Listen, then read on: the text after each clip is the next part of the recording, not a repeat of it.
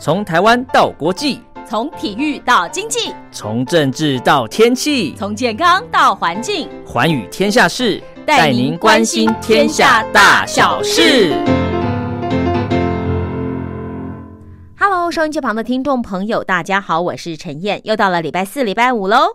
早上的七点到八点，晚上的十点到十一点，我们在空中共度一个小时。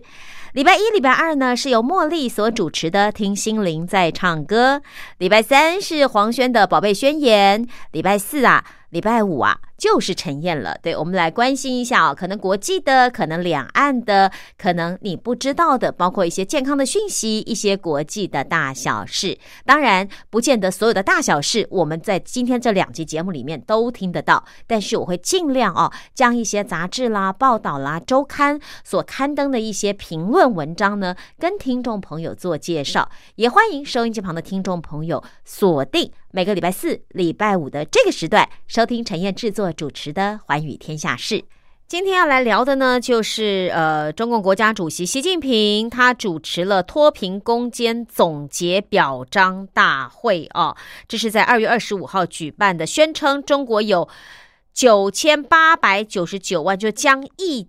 的人口，农村贫困人口宣布脱贫，八百三十二个贫困县全部摘帽，十二点八万个贫困村全部出列，区域性整体的贫困得到解决。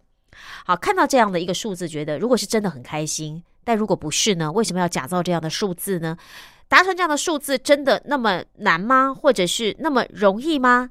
在今天节目当中，我们就好好聊聊这个话题。也欢迎收音机旁的听众朋友跟我们共度今天的寰宇天下事。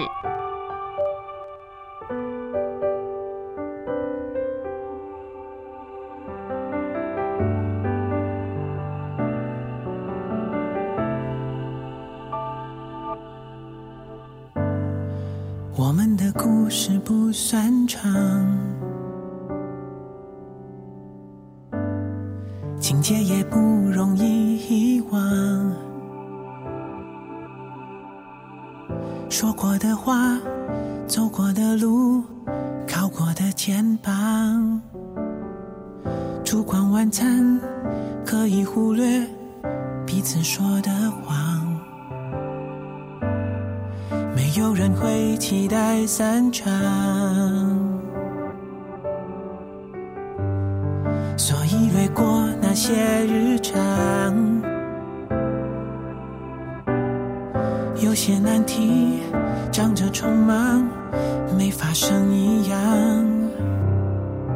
得过且过，直到尽头，在某个时刻张狂。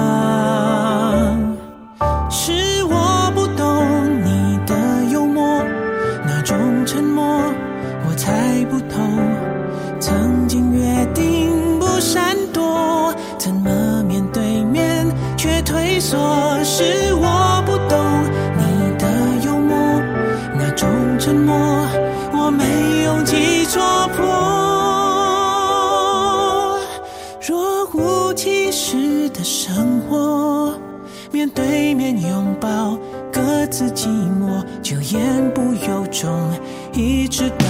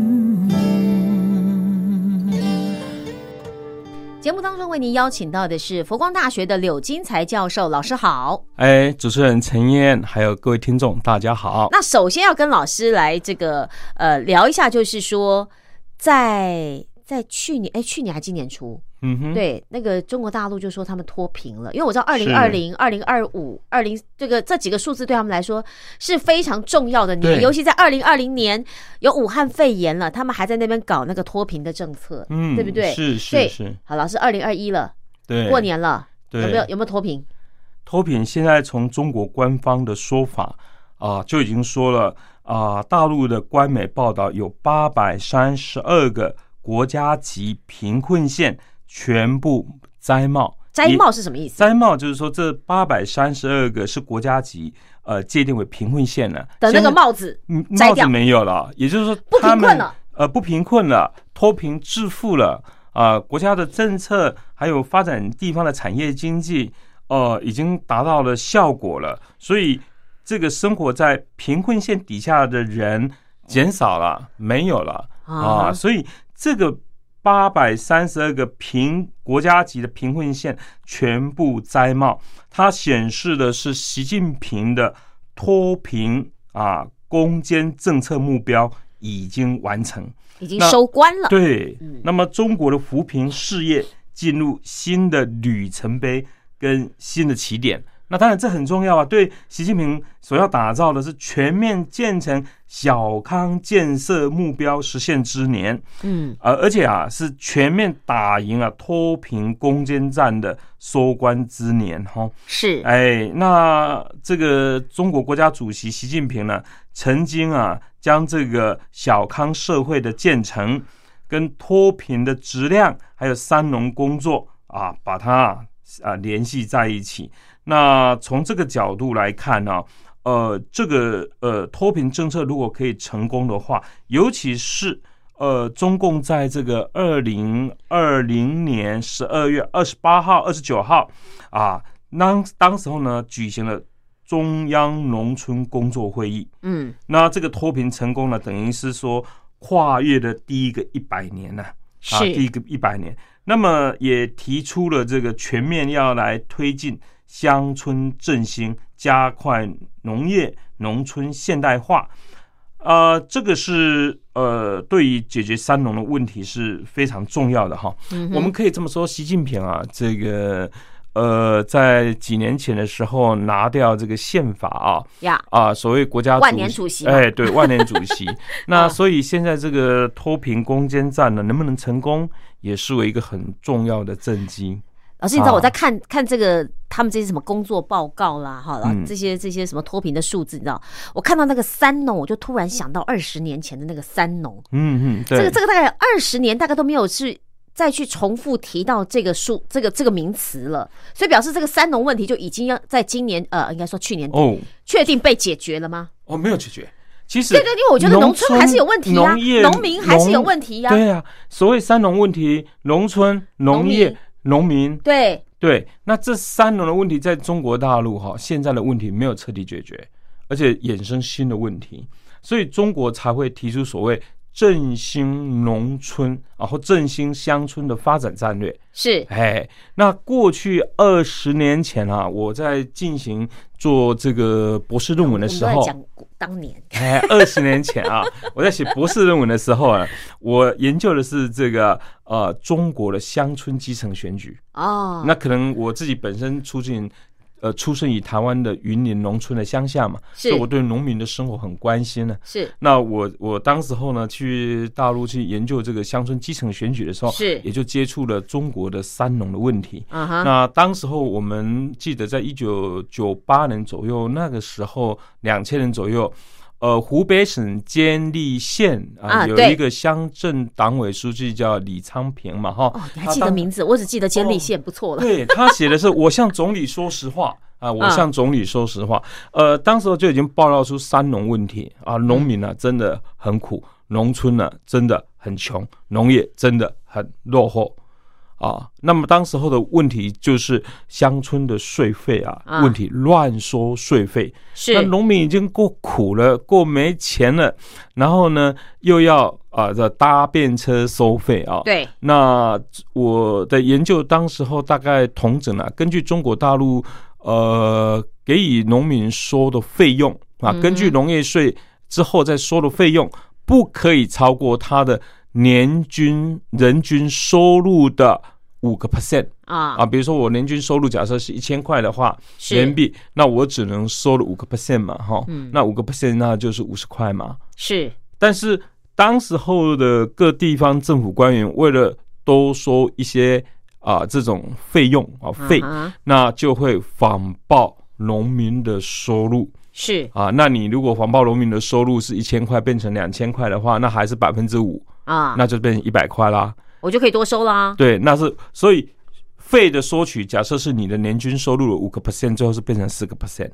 那当时候我们统计好多地方，大概平均都是百分之二十、百分之三十，所以农民真苦，怎么活得下去对啊？，农民真苦也就一在于现在他的这个土地的面积很小啊啊，家庭联产承包责任制以后，土地分割的很小，所以它不符合规模经济的效益，是所以它的收入就很少。那收入很少，再加上它的这个呃农业税所搭上去的费啊啊，这个费用又很高，呃，超出他的年均收入五个 percent，所以这个农民真穷，农民真苦。当时候两哦，这是那个时候的对对。你对这样讲，我都想起来了。然后那个时候，农民都必须放弃他的农民身份，对，所以就会很多的农民工跑去城市打工，对不对？农民工，因为他根本错他根本入不敷出嘛，嗯，所以我就记得那个时候为什么会有那么便宜的农民工，为什么会有所谓的后来我们现在叫什么哦低阶人口？我我在这个苏南做研究的时候，在一个小的几年前，几年前，二十年前，二二十年前，我们要因为我们要把时间厘清一下、对哦。对对对对，我在那边做研究的时候呢，就到了一个小饭店呢，嗯住每天呢住的地方哈，八十块人民币啊，嗯其实也很便宜，然后八十块人民币。然后呃，当时候有些人就提醒我要特别注意一下，我啊说为什么特别注意？要注意人身的安全啊。我说为什么呢？他说：“你看这边收入很多都是外地农民工哦，是那春节要回去了，很多人没有钱，有时候没有钱，那为了抢一些钱去不喜呃不愿意啊，或者是不小心是伤害一个人，好像也、啊也没什么。所以我当时候就很有趣呢。早期去中国大陆的时候，看到他的那个出租车啊，啊，呃，这个在司机的位置都有护栏对啊，我觉得很奇怪习惯，哎、这个护栏到底是保护司机还是保护乘客呢？而且他跟对不对台湾坐车的方式不一样，台湾都坐后座，他们都要坐前座，啊，对不对？他还是乘客，我说后乘客，说乘客了哈，哎就是后来，我就发现说，哎。很多东西都不一样，然后你说农民工，我还想到那个什么，还打欠条的，还是很多打白条，对，哎然后打欠这些打欠条的，然后过年才一次给工资，很多人要不到工资还跳楼的，我觉得那个新闻好多。好多好多。然所后那个时候你二十年前去，人身嗯。安全，有人说堪舆哈，你会吗但？呃，所以我太太就跟我说，你做研究在城市里面做就好了，还干嘛跑去农农村？呃问题你写的是农村呢，啊，对啊，那我说我是 农村基层选举啊，台湾的这个农民的孩子，其实我对于大陆的农村啊，啊，这个农民的生活，我也报以关心了哈。是其实我最后的一个终极关怀，还有一个就是说，呃，孙中山先生啊曾经说过，这个民主化的过程里面哈，在例行宪政要经过军政、训政跟宪政哈。是，那你看中国这么庞大的农民阶层，知识教育水平相对是比较低，生活收入又比较低。从民主化的理论、现代化理论的角度来看，只有广大的中产阶级啊，才能够创造政治民主化。嗯哼，那么广大的这个农民知识水平呃比较低一点，呃，或者是说经济水平又低一点，啊，这个要民主是很困难的。现在的政治学理论是这样，它很难产生阶层分化的。嗯，所以农民如果持续的贫困化，那么这个国家可能会加强是威权统治的。而且它会变哎成跟一般的市工商会会分分层，是会成呃这个距离会越拉越远它。的阶层分化就就就很难产生。所以 M 型社会的产生，贫者易贫，富者愈富，没有广大的中产阶级，那中产阶级塌陷。这个国家是撑不下去，撑不下去的。对，所以我当时候其实研究中国的基层选举，呃，关注的是中国未来的一个民主化的问题。是啊，其实想一想呢，就是说，那从地缘政治、地缘经济来讲，我们台湾就在中国大陆的旁边，大陆不民主化，台湾怎么办？对不对？好，其实当时候的当学生的时候是的想法是这样，对对对。好，所以你看，老师一讲他二十年前的博士论文，立刻就这个。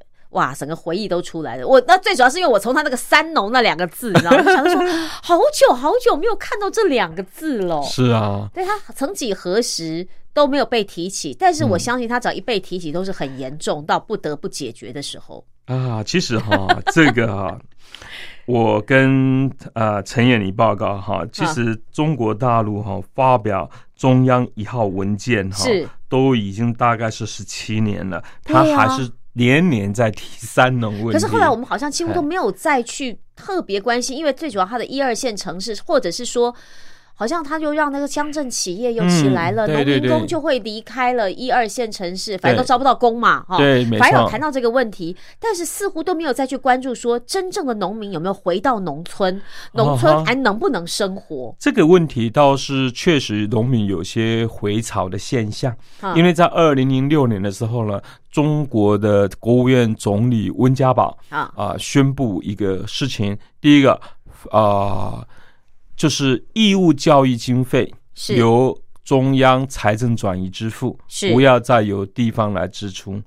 那过去呢，我在做研究的时候，我到苏北一个地方啊，你觉得很难理解。我看到苏北一个农村里面，看到那个农村贴的红布条，竟然写着。农民的教育，农民办呐！我说这什么意思？农民的教育，农民办，国家办嘛？教育应该是国家百年大计啊。那当地农村小学的学生的这种学杂费收了以后，还有当地的农民要收呃教育集资费用，然后才给老师呃薪水的。所以你可以想象说，老师的薪水要从小学生的所说的学杂费不够，还要从农民里面去收教育。集资费用是，那这个这个等于呃，政府把大批的这个教育经费本来是应该中央财政来处理的，却直接来跟农民索取，嗯，这次教育怎么办得好呢？所以温家宝在二零一六年呢，他还提出了这个义务教育费由国家经费来提来来支付。那后来呢，又废除了呃这个搭便车收费的一些情形。所以，呃，温家宝呃的这两项的政策呢，而且农村的这个土地呢，又给予一些农民的一种优惠的一些政策，鼓励农民回家呢种田。对，所以这个真的政策好像是真的有效，而且好像比较少听到一些乱收费的问题。对，可是我们再拉回来，就是说他在二零二零年底就说好了，这。八百三十二个，对我有没有记错的数字？哈，对对，这些这些这些贫困县已经基本都摘帽了，好不好？就是已经没有所谓的贫困的问题了。我都不晓得说这个数字到底或者这种说法到底是该相信还是不该相信？为什么？因为你说如果脱贫表示他是脱离那个贫困线，表示他的收入数字平均数已经高过贫困线了嘛？那贫贫困的数字嘛？那我就好奇了，那到底这个贫困数字是被往下调了呢，还是说 这个贫困数字本身还不够贫困？所以就算你在这数字之上，其实你还是贫困，就只是官官家定的这个数字太低。我不懂了哈。可是我会好奇说，哪有那么？可能刚刚好都给你八百三十二个通通都上去，你找不到任何一个乞丐，任何一个游民，任何一个收入根本为零，甚至还是负的人吗？我不相信，因为你说台湾，台湾也有游民啊。那你说美国，美国美国敢说他是毫无贫困的人口吗？也没有人敢说啊。可是只有中国敢说，所以我都觉得这个可信度到底有多少呢？来，待会儿音乐过后，我们继续回来请教老师。嗯，好。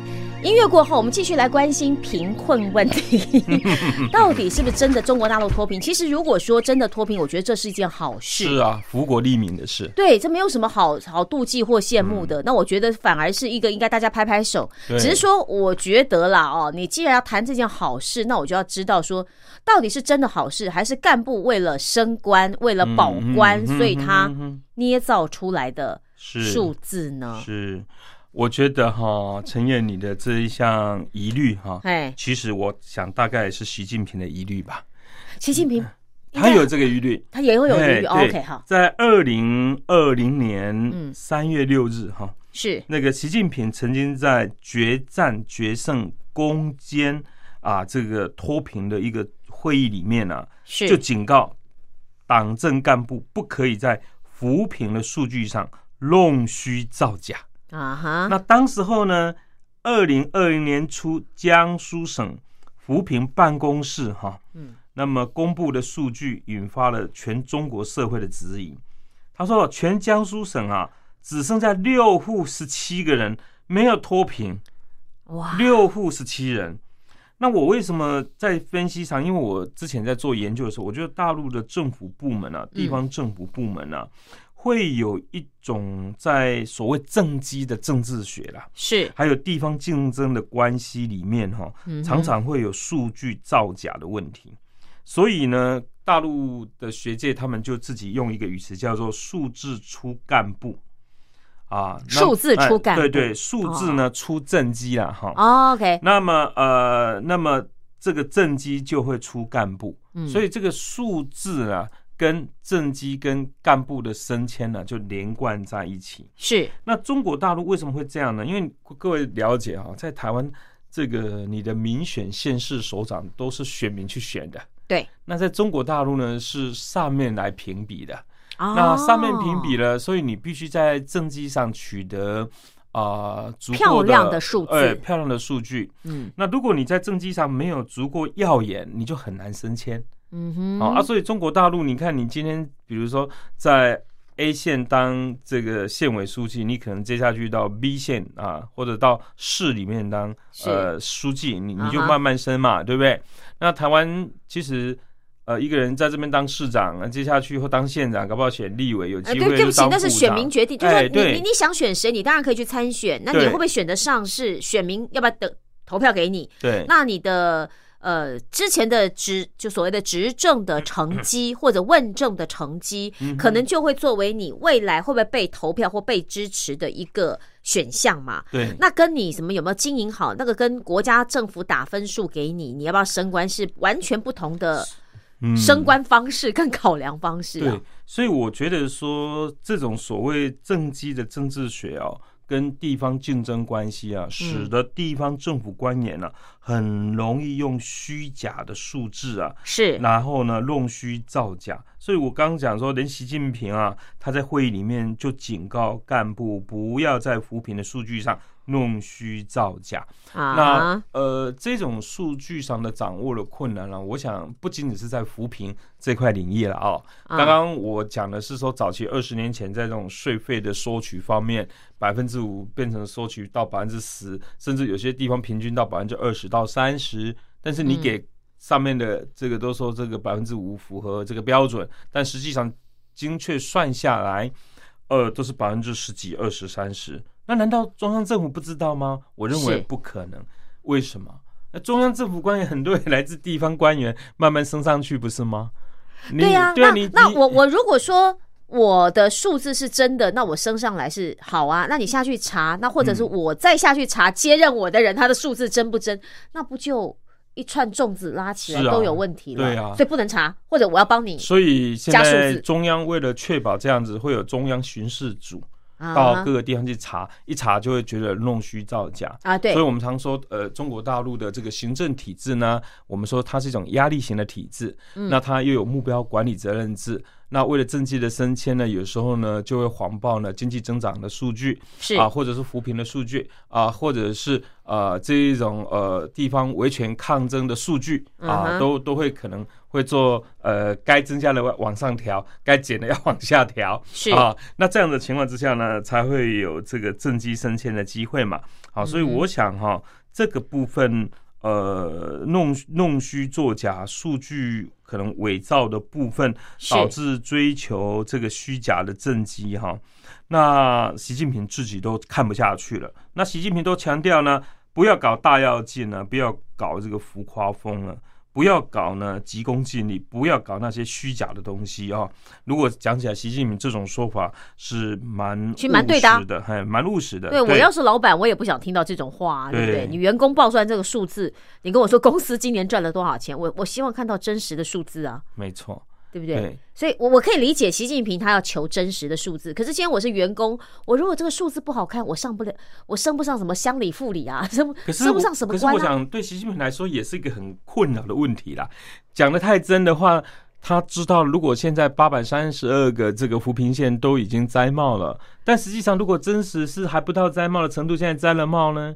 所以有些哎形式上的执政的利益跟实质上问题的困境哦，这个中间是会有落差。所以他不是那个工作内容不是又说了吗？那个原来该扶贫的人也不能撤回来啊，对啊该做的这样项目，因为他他就知道五年内啊不能撤、啊，不能撤，为什么？因为我就知道你根本还没脱贫嘛，对，这或者或者脱贫只是今年而已，明年可能又回去了。这就是保反平保持杀手锏，对不对？哦他避免说你现在给我夯不啷当，你只是给我糊弄一下灌水，啊，那当然你都是脱贫了，该有的资金啊到位了，到位了，呃，或者是以后就没有挹注了，对。啊、人力呃支出撤回来了。撤回了，嗯。相关政策不执行了，那几年之后，当时候已经扶贫，已经那些贫困老百姓都已经呃脱离贫困了，结果没多久又变贫困了，而且原责任算谁啊？原来的贫原来的贫困者呃跳脱贫困了，接下去又变贫困。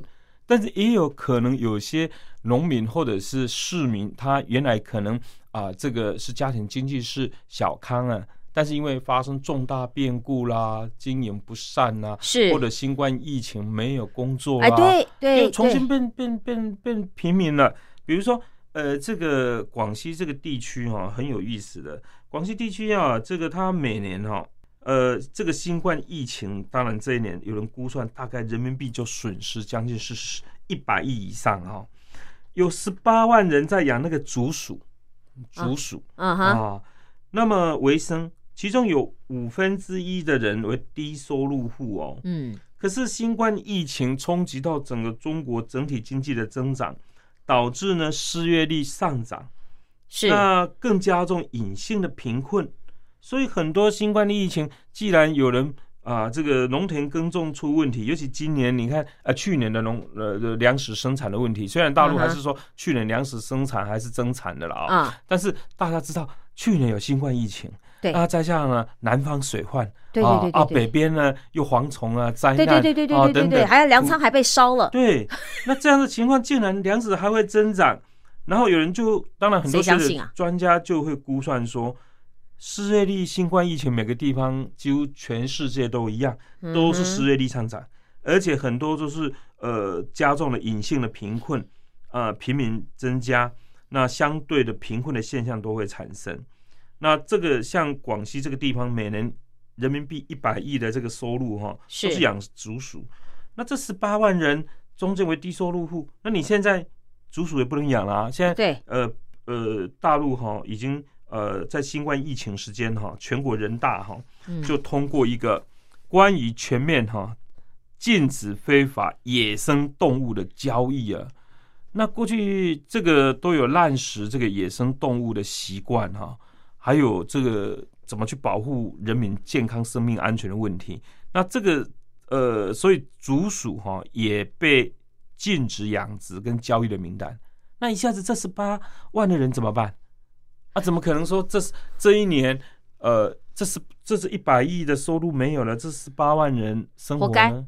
那他他本来因此脱贫的，搞不好就又回回去贫，对对不对？对，而且我其实老师，我刚才也挣扎一个地方，就是说这八百三十二贫困县，你的判断是说可能人均或月呃月收入少于多少？对，那有没有可能刚好是刚刚过，然后你为了让那个数字漂亮，其实他也很穷，可是他嗯根本他也是哦贫困县。这个应该更多了吧就我这个研究看了几个不同的做法，官方是可以有很很多种策略去处理的。嗯。啊，比如说你你你这个地方你你是贫困线以下，嗯。那我们用财政去补贴你嘛。哦，那财政补贴你就脱贫你你你的收入这一年就增加了啊，你就不是贫困县了。呃贫困户了。嗯。那如果说我这个县是贫困县，对不对？中央财政转移支付进来，嗯。地方再筹点啊、呃这个呃配合款，对对对。那最后呢用啊、这个呃各项名目补贴，来补贴的方式，嗯。那是不是补贴下去？这是多少贫贫户？嗯。啊？那么我们有中央财政跟地方财政，那这样的一个情情况之下，就是解决掉嗯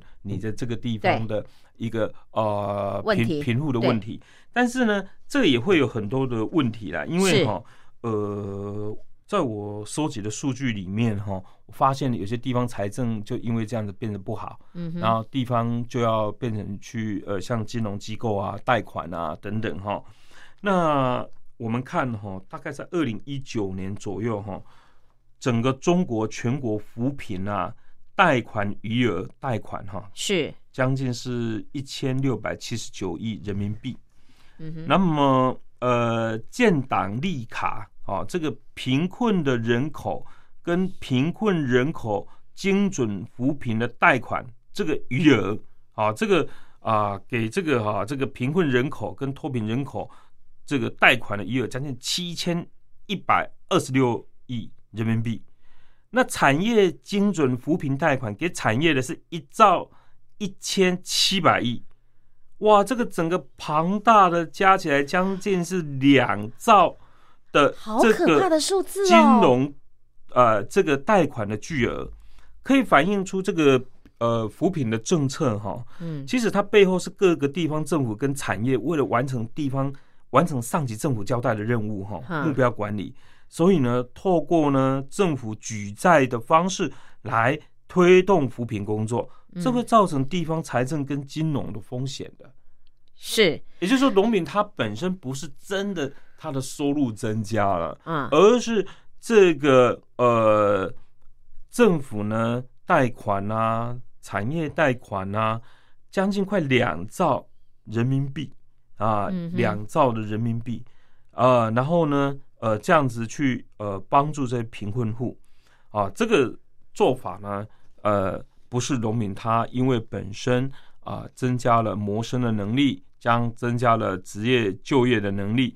啊，他的这个呃赚取能力哈的这种提升，反而用这种财政挹注的方式呢，其实是有很多的风险的。对，而且我我觉得就是说，如果你今天对了哈，你你挹注它，好像是让农民今年 OK 了，他没有没有贫困了，对不对？明年嘞，对啊，对不对？而且问题了，哎，而且对不起哈，以我的想法就是，今天这些钱经过我在当官的手发到那些农民的贫户里头手里面去，到底真的有多少钱发下去啊？哦，这是也是一个问题，对不对？这个就是我们最近在探讨的一种嗯扶贫过程中间的呃微型腐败的问题呃，哦，或者油水问题哦谁来拿呀？对呀不对？还有谁多少人可以拿呀？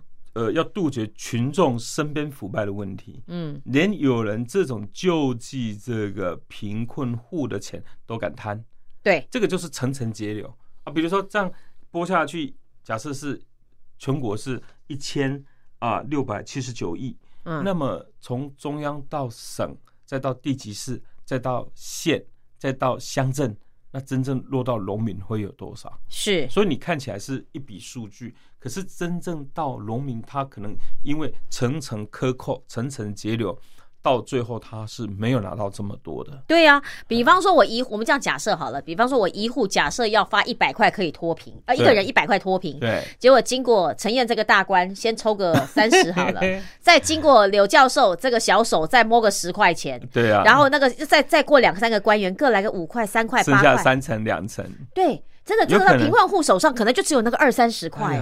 这个事情在中国过去历史上曾常常也是发生这样的问题了。今天换成我当官，我在大陆当官，嗯我怎么会放过这个可以摸鱼的机会嘞？可以可以可以这个抽油水的机会，所以任何人都会一样嘛。习主席说要这个严惩腐败啊，群众身边的腐败是不要。闹了，好不好？这个腐败是严惩不完的，好，所以这是一种，对不对？对再一种，这个就是我中央真的或者地方自筹款去拨款，然后直接会到贫户的手中让他脱贫，这是一种。一年过完以后，第二年呢？对啊，不对？所以这个就会产生整个巨大的财政风险跟金融风险的问题。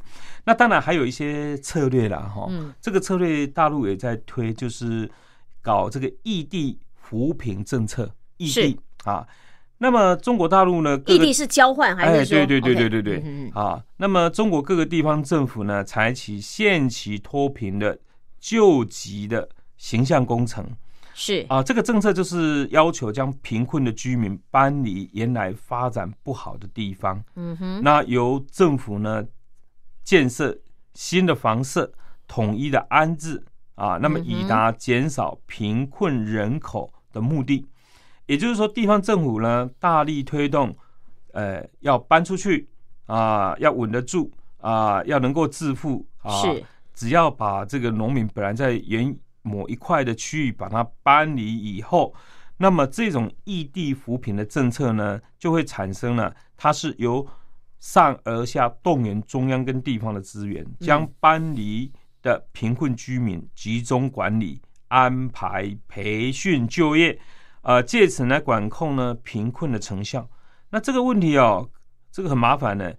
你你你看，你这个地方政府来推这个异地啊，啊、这个呃扶贫的政策的动因哦，就把原来这些人就把他搬到别的地方去，就以为啊没有事没事了。哎，那我的祖坟谁帮我扫？是啊，我的祖产谁帮它我它？会产生很多适应的问题的。对，然后我去到那儿，我可能言语上会被一下就被人家听出来我是从贫困县来的口音，对，我会被排挤。那也是会有社会标签化的作对用的。对对对对对对，对，所以他那个一方面呢、更新贫困人口的经济条件呐、就是说这样就可以脱贫，就可以快速达标。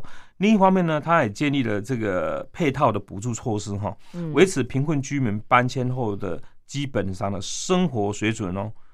那以防啊，这个贫困的居民又搬回原地，所以他可以搞这样换来换去的方式。那我这边收集的资料哈，单单二零一六年跟二零一七年呢、全国大概是五百八十九万人哈，异地扶贫搬迁呢。那二零一七年有三百四十万人异地扶贫搬迁呢，二零一八年有两百八十万人，那么二零一九年完成一千万人的异地搬迁，你看这个加一加，从二零一六、二零一七、二零一八、二零一九，整个加起来将近是两千万人的乾坤大挪移啊！所以这样就脱贫了，因为那个线已经清空了。对呀、我真的很想要嗯说，原来他的这个脱贫方式就是把这些人搬空、清空。但是我刚刚要提了一些问题，就是我今天到了另外一个地区，因为我的口音一定听的就是。不一样嘛，嗯对不对？我会被标签化。还有，我原来在这个家里，这个祖产或者这个嗯是几代留下来的房子，你我再没有脱离钱。了原来的关系，对家族关系社会关系。好，就算你把我们全家族的人放在同一个社区好了，嗯请问我要用什么来谋生啊？是啊，所以这个农民本身因为教育程度如果比较低，又贫困，他只能做一些比较社会啊低阶层做的事情。，是所以其实扶贫工作当中很重要的是如何能够让他们有新的谋生的技能。OK，哎好，来休息一下，因为过后，我们再继续回来看看这个脱贫的政策。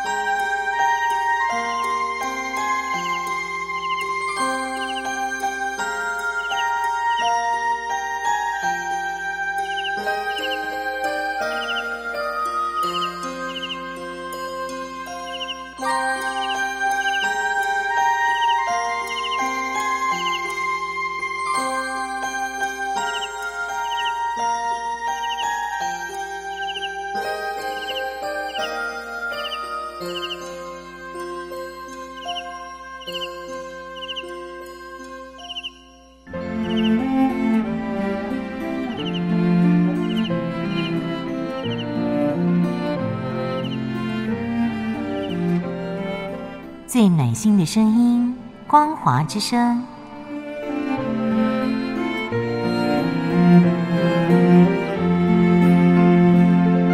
短波九七四五千赫，六一零五千赫，中波七一一千赫，九八一千赫，八零一千赫，八四六千赫，温暖陪伴您。好，音乐过后哦，其实不止音乐，刚刚在音乐当中，陈燕跟老师两个还在嘟嘟嘟嘟嘟一直念，就是说这个贫困人口，你用这个方式哦，其实出现很多问题。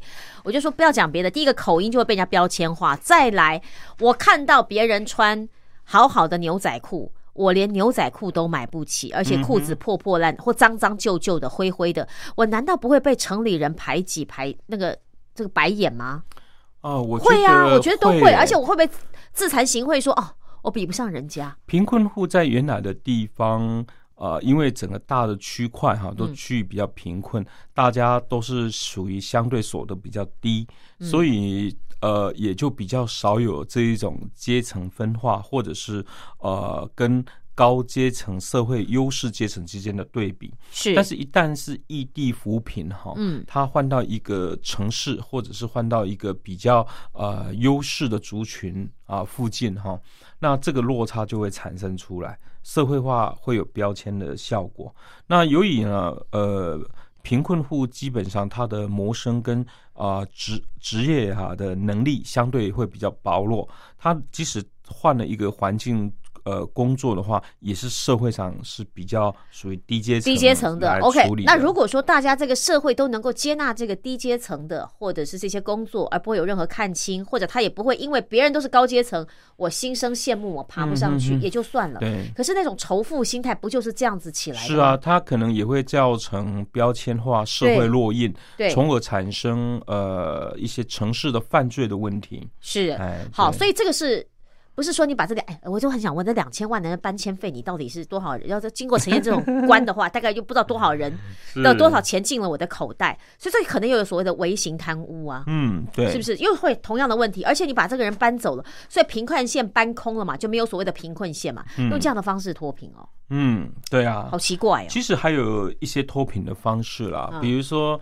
呃，也有人质疑了，很嗯很多国际的学者认为中国的贫困线定的标准是比较啊、低一点啊。对啊，低一点的话，你的贫困人数你就相对减少嘛。是好，你把它定成五千美金跟六千美金、七千美金，那那那那那个那个贫困线就会不一样了。啊哈，好啊，所以说中国大陆可能呃，有些学者专家认为中国的贫困线定的相对低。那嗯从这个角度来看，就是说真正贫困的远高于所公布的。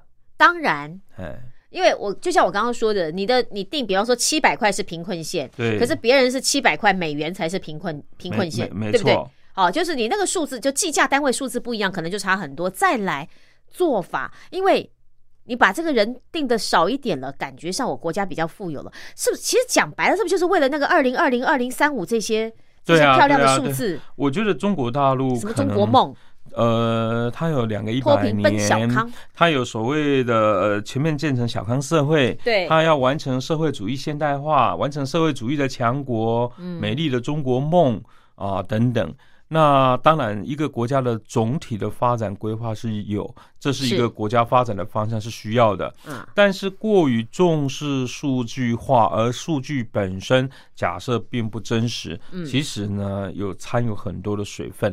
那我当然也不否定，其实不管任何一个国家机构组织，难免可能也有类似这种情形。难免有灌水对，，但是以。中国大陆这个方面是相对比较严重，所以有人就曾经用在研在研究上一个术语说，这是一个比较属于虚假的政绩啦。嗯，啊，然后呢，数字呢出政绩，政绩出干部。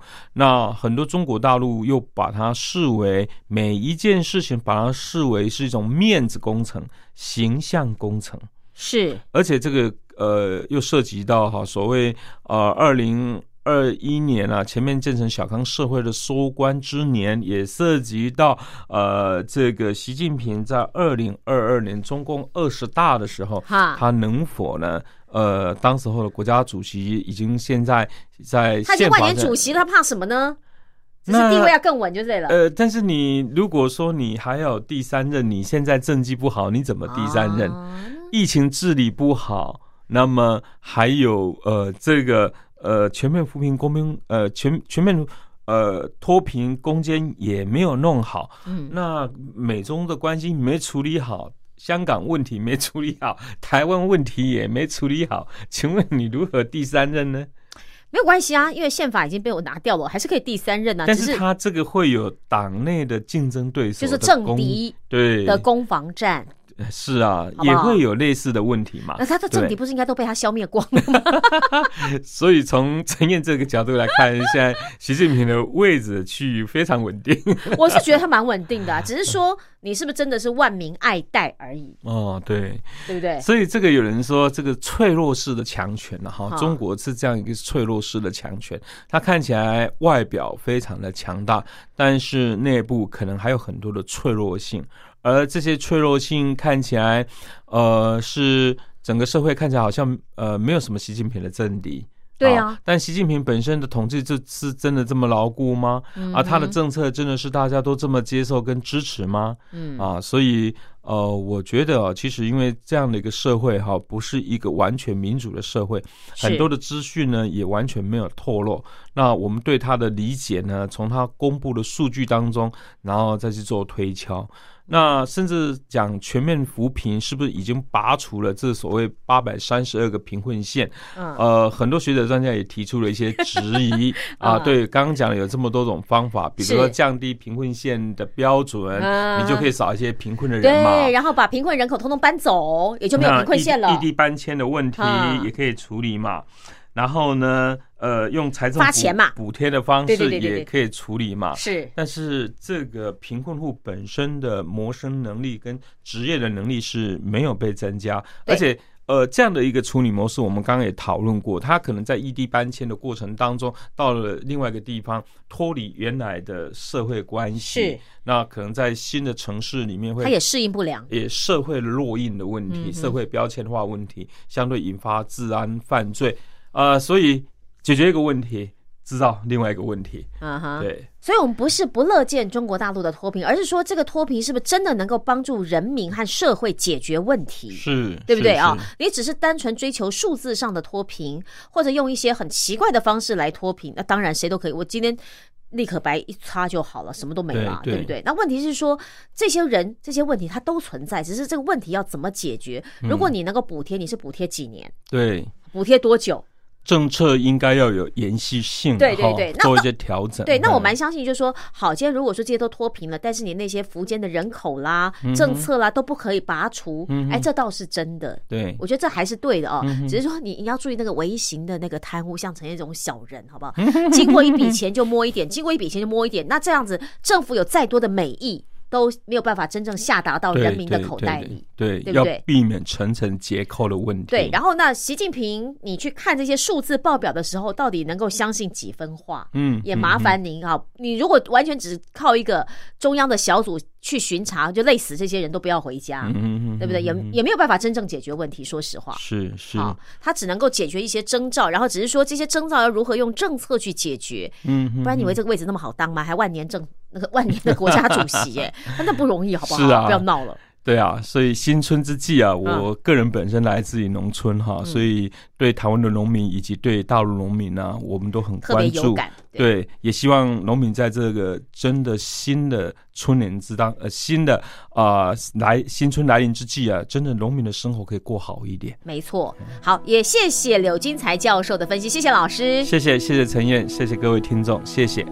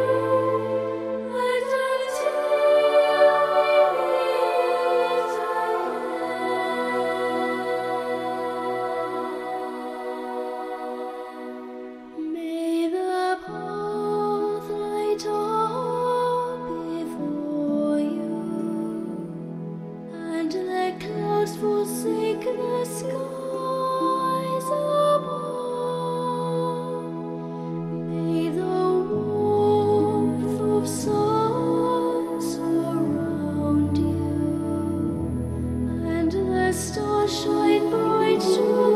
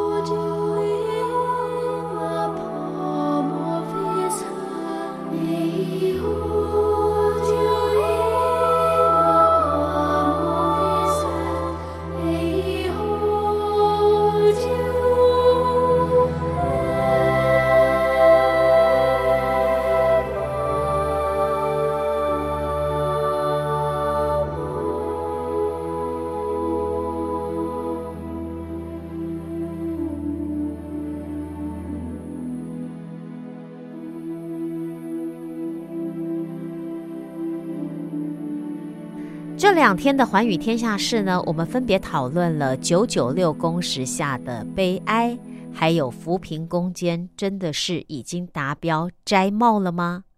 虽然有很多的问题，但是值得大家好好的想一想。我是陈燕，咱们下个礼拜四五的早上七点到八点，晚上的十点到十一点，空中再会了，拜拜。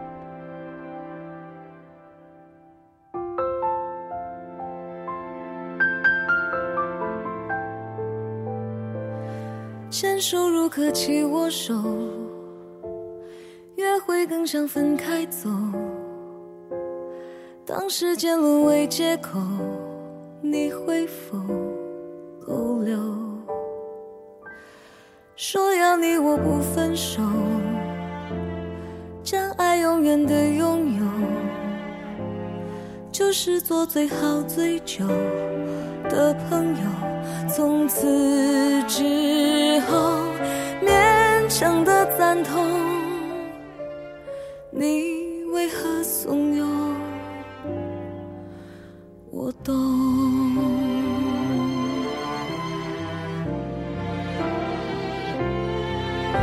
想怀恨，想蛮横，想疑问，可是你闭起眼睛，沉默的转身。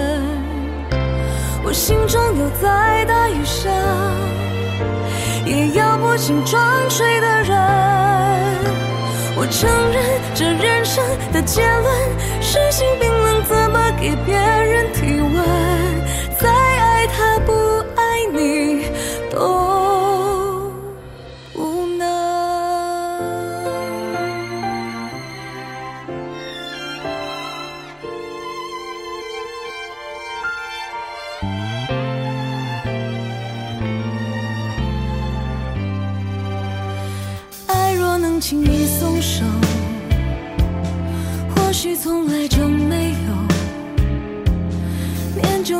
是多久的朋友。沸腾时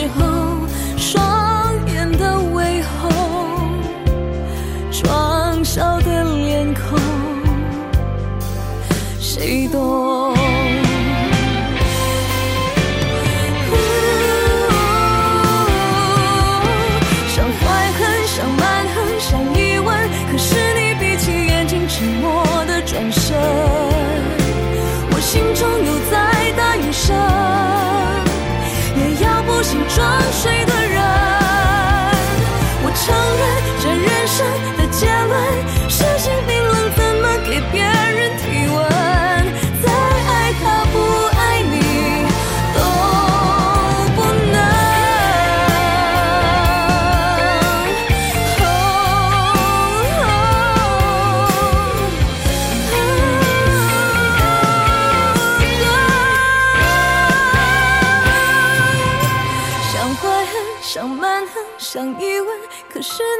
你眼睛沉默的转身我心中有再大的声也要不醒装睡的人